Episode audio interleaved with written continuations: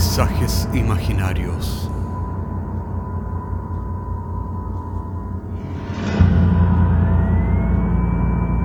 Una producción Cortés Rojas.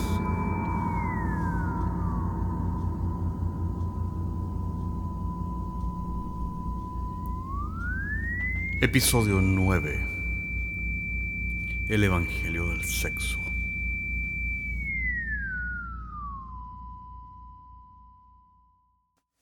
Mucho se ha hablado de cómo la cultura oriental ha influenciado a la occidental en los últimos años en materias espirituales que se han perdido en esta sociedad moderna. La historia que les vamos a contar hoy día es de un par de antropólogos que viajan al oriente en busca de sabiduría espiritual.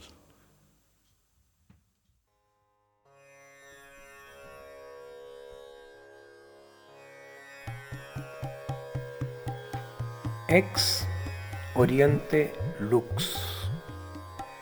Es un dicho latino que se ha hecho popular muchas veces en la historia de Occidente. En efecto, cada ciertos ciclos históricos, Occidente necesita beber de las aguas de Oriente, de su sabiduría, de su misticismo o su filosofía.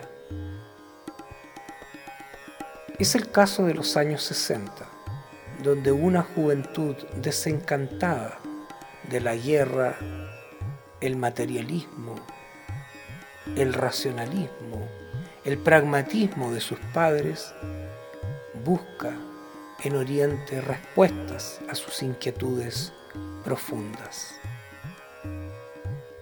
El caso emblemático fue encarnado por la popular banda musical Los Beatles y su viaje a la India para aprender de la filosofía de Maharishi, o en los miles y tal vez millones de personas que se hicieron cultoras de la religión de Krishna, impulsada por el maestro Prabhupada.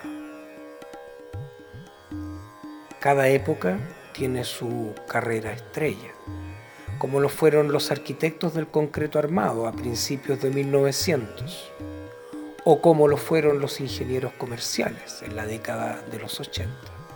Pues en la época idealista, psicodélica, de los años 60, los antropólogos hicieron su festín.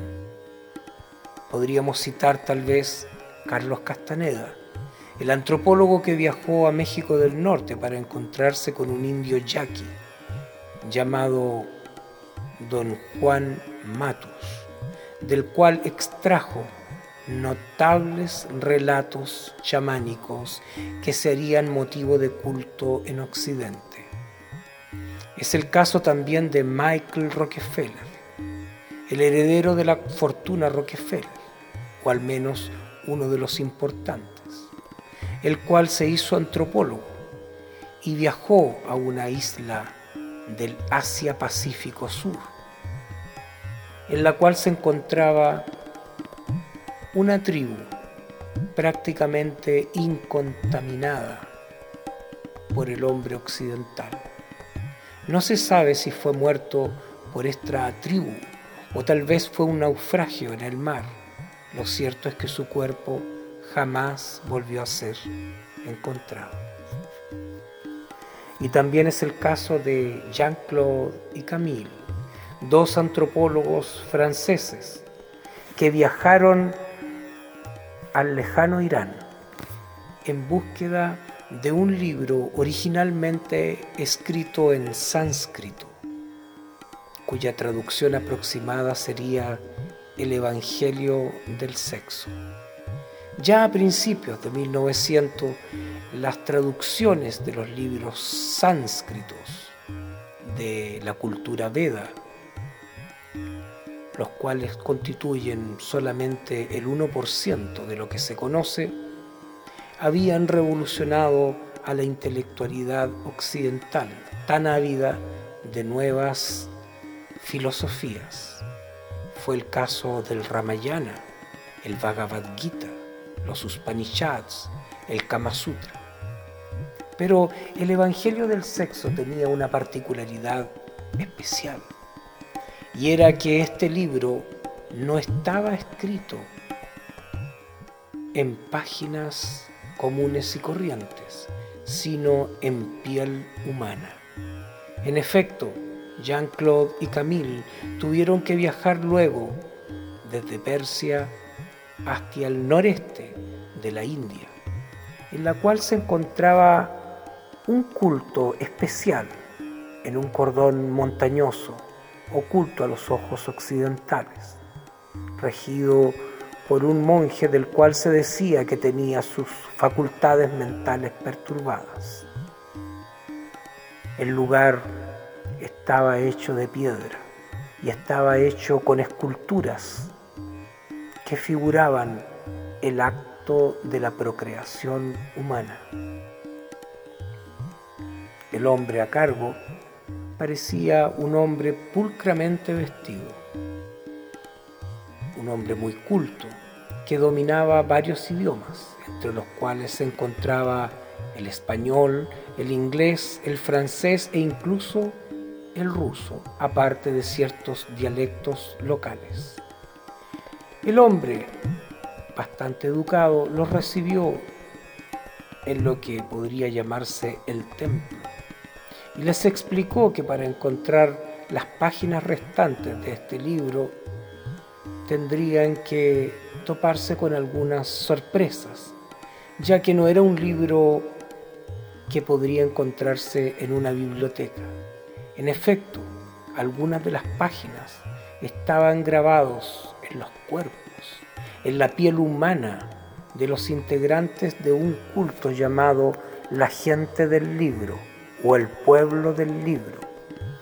De manera que Jean-Claude y Camille debieron quedarse en ese lugar por algunos meses para fotografiar y transcribir parte de los cuerpos de los adeptos al culto, los cuales estaban tatuados con las enseñanzas en sus pieles.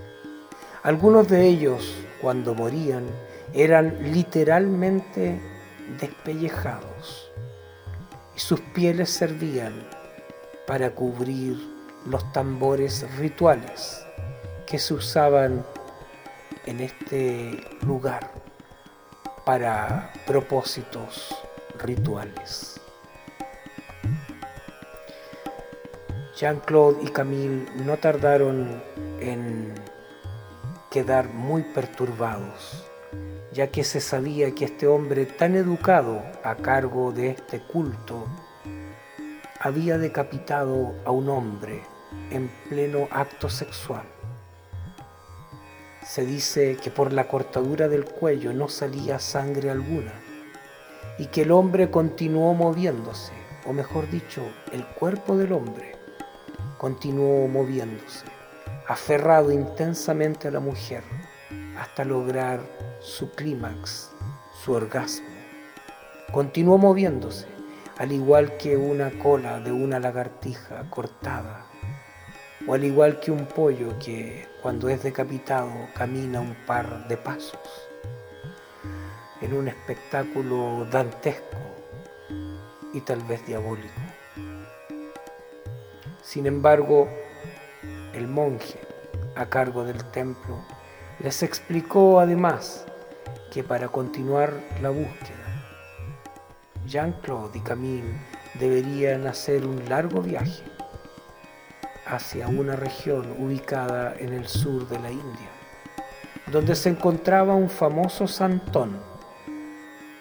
De este santón, discípulo del culto del Evangelio del Sexo, se decía que podía curar a las mujeres mediante el acto sexual.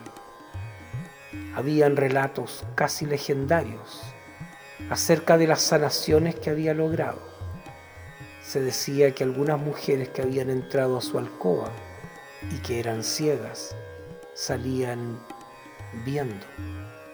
O algunas mujeres que eran llevadas en una especie de litera porque eran paralíticas o tenían algunos defectos o eran cojas, salían caminando. En efecto, cuando lograron encontrarse con el dicho hombre y mediante un intérprete o intermediario, el hombre les expresó que lo que él sabía, que la sabiduría que él había logrado inferir de este famoso documento era absolutamente nada comparado con lo que había logrado asimilar Namartiti, la sacerdotisa viviente del culto. De Namartiti se decían muchas cosas. De acuerdo a ciertas versiones, Namartiti sería una prostituta, para otros una sacerdotisa sagrada y para otros una diosa, una encarnación de algún tipo de divinidad. Se decía además que Namartiti desde su nacimiento había mostrado condiciones anatómicas especiales. En efecto, dicha mujer había nacido con una vagina, la cual tenía cuatro tentáculos, uno de los cuales se enrollaba alrededor de los genitales masculinos impidiendo la eyaculación dentro de su cuerpo, y los tres tentáculos restantes, mediante ciertos masajes sagrados, lograba que la eyaculación eclosionara dentro del cuerpo del elegido, logrando despertar la durmiente serpiente Kundalini, de la cual se dice que duerme en el cóccix, en la base de la columna vertebral, y en su ascensión lumínica habría de despertar los siete diferentes chakras del ser humano a este irrigar la luz en el cerebro. Después de tal experiencia, el hombre podría trascender la condición humana. Pues de eso se trataba el libro El Evangelio del Sexo, de cómo el sexo en realidad era un detonante de la transformación y transmutación de la condición humana a la condición de un Dios. No es de extrañar entonces que Namartiti fuera una mujer inmensamente rica y que había logrado hacer prosperar a toda la comunidad en la cual estaba inserta alrededor del templo sagrado, mediante las, entre comillas, donaciones de los postulantes a su enseñanza. La mayoría de ellos se decía que eran millonarios japoneses que querían arriesgarse a sufrir la experiencia de la transmutación o iluminación.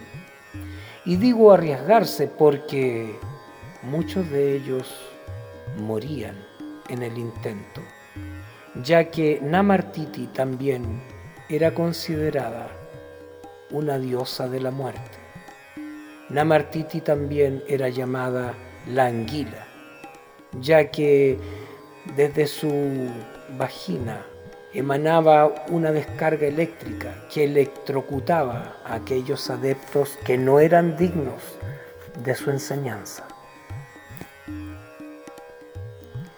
Jean-Claude y Camille se sentaron a los pies de esta mujer, buscando encontrar la sabiduría restante del libro. Se dice que estos antropólogos franceses estuvieron un par de años tratando de entender o entendiendo finalmente las enseñanzas de Namartiti. Lo más extraño del caso es que acerca de Jean-Claude y Camille ya no se sabe nada más a partir de ese momento. Existen algunas versiones que dicen que la pareja habría logrado trascender la condición humana. Hay otras versiones que dicen que Jean-Claude fue electrocutado por Namartiti. E incluso existen terceras versiones que hablan de que esta pareja habrían sido evangelizados por este culto al sexo y habrían sido los avatares que se dedicaron a esparcir este conocimiento en ciertas regiones del Asia profunda. No lo sabemos y tal vez nunca lo sabremos. Lo que sí está claro es que Jean-Claude y Camille jamás volvieron a Occidente. Tal vez porque llegaron a la conclusión de que habían encontrado lo que tanto habían buscado y que en Occidente no encontrarían nada.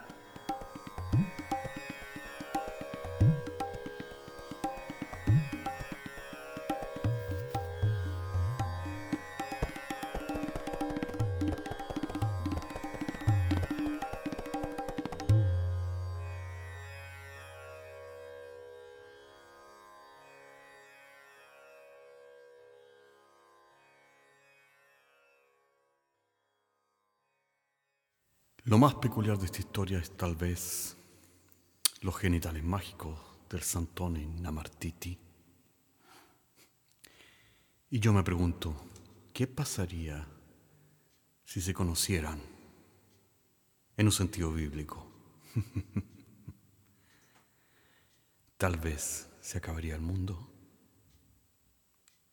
Hasta pronto. Paisajes Imaginarios es un podcast semanal que se distribuye con una licencia pública general. Puedes encontrarnos en iTunes, Spotify o donde quiera que escuches podcasts. Contáctanos a paisajes.caco.cl. Hasta la próxima semana.